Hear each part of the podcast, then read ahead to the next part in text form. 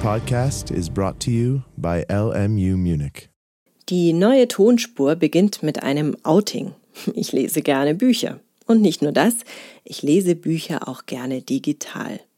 So sehr ich es liebe, ein gedrucktes Buch in der Hand zu halten, als ich gerade im Urlaub einen 900 Seiten Schmöker dabei hatte, war ich heilfroh, diesen als E-Book lesen zu können. Daher muss ich jetzt einfach mal die Wissenschaftler der LMU fragen, stirbt das Buch aus? Ich schicke das digitale Buch und das analoge Buch in den Ring. Mal sehen, wer gewinnt. Fangen wir mit Weihnachten an. Bücher standen letztes Jahr auf Platz 1 der Geschenke Top 10. So ein schönes gebundenes Buch, eingepackt in Geschenkpapier, Schleifchen drum, das macht was her. Aber ein E-Book unterm Weihnachtsbaum? Verschenken, verleihen, also von Privat, an Privatverleihen von E-Books ist ein Problem. Man kann Gutscheine verschenken, damit jemand sich das selber runterladen kann. Aber ich glaube, allein im Geschenkbereich ist das gedruckte Buch immer noch beliebt oder man schenkt ein E-Book-Reader. Man kann auch keine Musikdateien wirklich verschenken. Interessant übrigens dort, auch dort werden häufiger die, wird die Hardware häufiger verschenkt. Also im Musikbereich ein Abspielgerät, ein iPod zum Beispiel oder heute ein Smartphone. Und im äh, Buchbereich auch die spezialisierten Endgeräte, die kann man sicher äh, besser verschenken als so eine abstrakte Datei oder gar einen Zugang zu einem Buchdienst.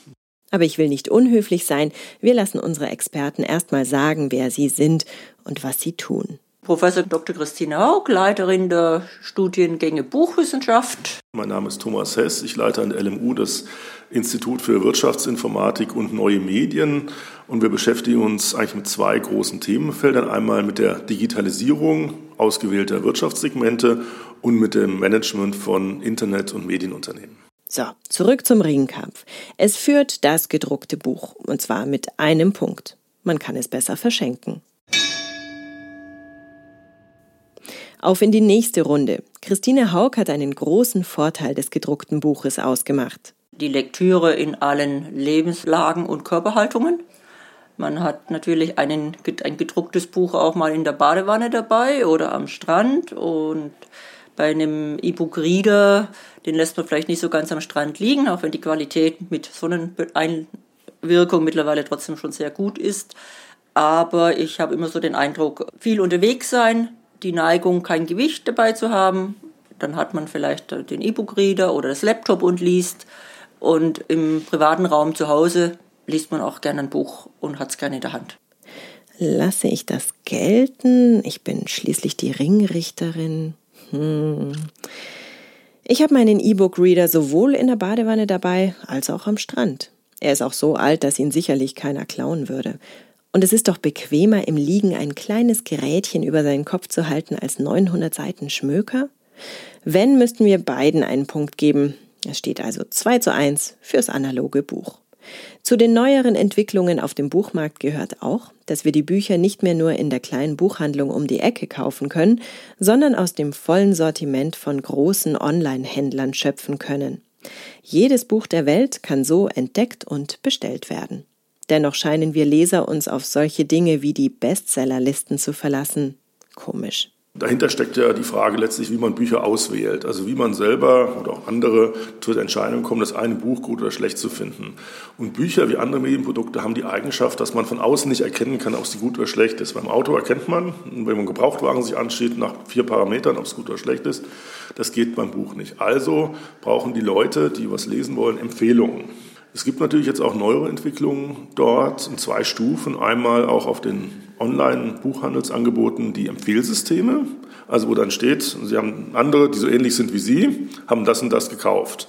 Und gerade das besprochene Unternehmen Amazon generiert über diese Empfehlung über den Daumen Drittel seines Umsatzes. Wir arbeiten ja immer wieder mal mit dem Professor Hess zusammen und manche unserer Studierenden sind immer ganz erschüttert, wenn dort ein Marketingmodell entwickelt wird und da ist es unerheblich, ob es ein Buch oder ein Joghurt ist. Es ist eine Ware und wenn man es erwirbt, ist es eine Ware und dann kann man natürlich dem Buch, das man sich erworben hat oder geschenkt bekommen hat, eine sozusagen emotionale Aufladung zuteilkommen lassen, weil es dann von einem besonderen Freund ist. Und da ist, glaube ich, die Vorstellung, dass, man, dass das bei einem Buch funktioniert, dass man haptisch spürt, möglicherweise besser äh, zu sagen, dieses E-Book auf dem Reader, ich zeig's dir mal, das habe ich von meinem Bruder bekommen. Das ist sicher so emotional nicht so aufladbar. Und Frau Haug und ich legen gleich noch einen drauf. Könnt ihr euch vorstellen, dass ein Autor einen Literatur-Nobelpreis bekommt, ohne je ein gedrucktes Buch auf den Markt gebracht zu haben? Die meisten Menschen lesen übrigens noch analog. Also das E-Book, die E-Book-Nutzung liegt sicherlich im einstelligen Prozentbereich, also noch relativ klein. Das grundsätzliche Interesse ist ein bisschen größer, aber in den USA ist es deutlich zweistellig. Aber lesen die Menschen überhaupt noch? Es ist mit der ganzen Digitalisierung, wie immer, wenn es Medienwechsel gibt, gibt es eine ganz starke kulturpessimistische Fraktion. Und dann wird immer fast schon der Untergang des Abendlandes beschworen und man sagt, Kinder, die sehr viel am PC sitzen, die sind sozial gestört und man findet dann genügend angeblich Beispiele, die das dann auch bestätigen.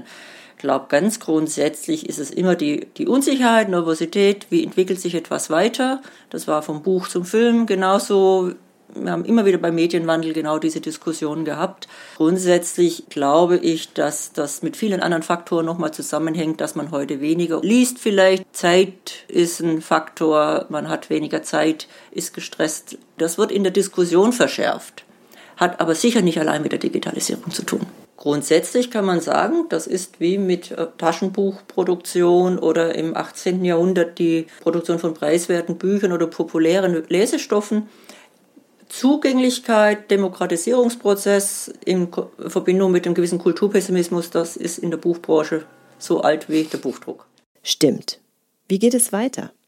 Es gibt mittlerweile schon Flatrates für E-Books und sie kosten sowieso weniger als gedruckte Bücher, was ein Punkt für E-Books ist. Es steht 2 zu 2. Werden Bücher also immer billiger? Auf vielen Plattformen im Internet veröffentlichen Autoren ihre Bücher sogar kostenlos, aber gedruckte Bücher müssen in Deutschland überall dasselbe kosten.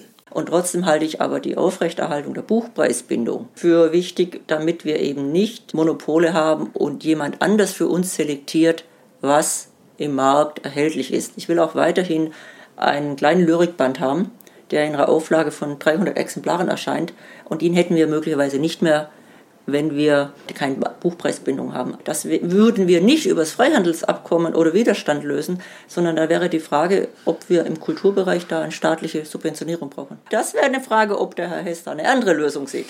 Die Frau Haug lässt fragen, was Sie von der Buchpreisbindung halten. Die implizite Frage von Frau Haug ist wahrscheinlich, was damit passieren sollte und könnte.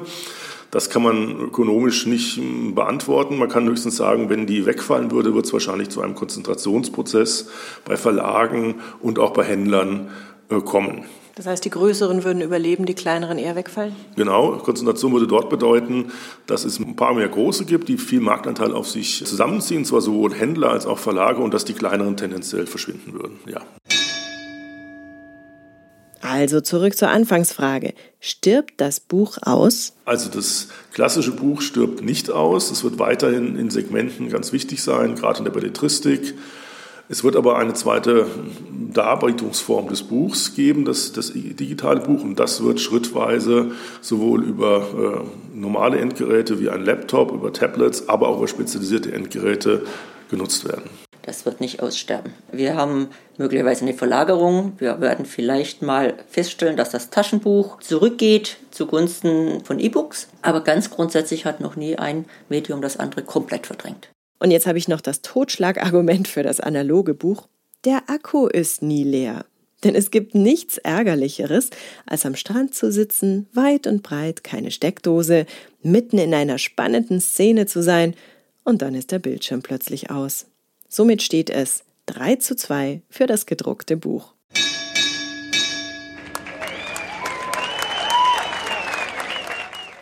Ich wünsche viele gute Bücher im neuen Jahr, egal ob gedruckt oder heruntergeladen, und wir hören uns dann bald wieder mit einer Folge über die Zufriedenheit im Job.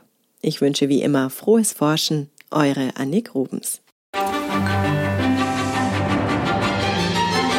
This podcast is brought to you by LMU Munich.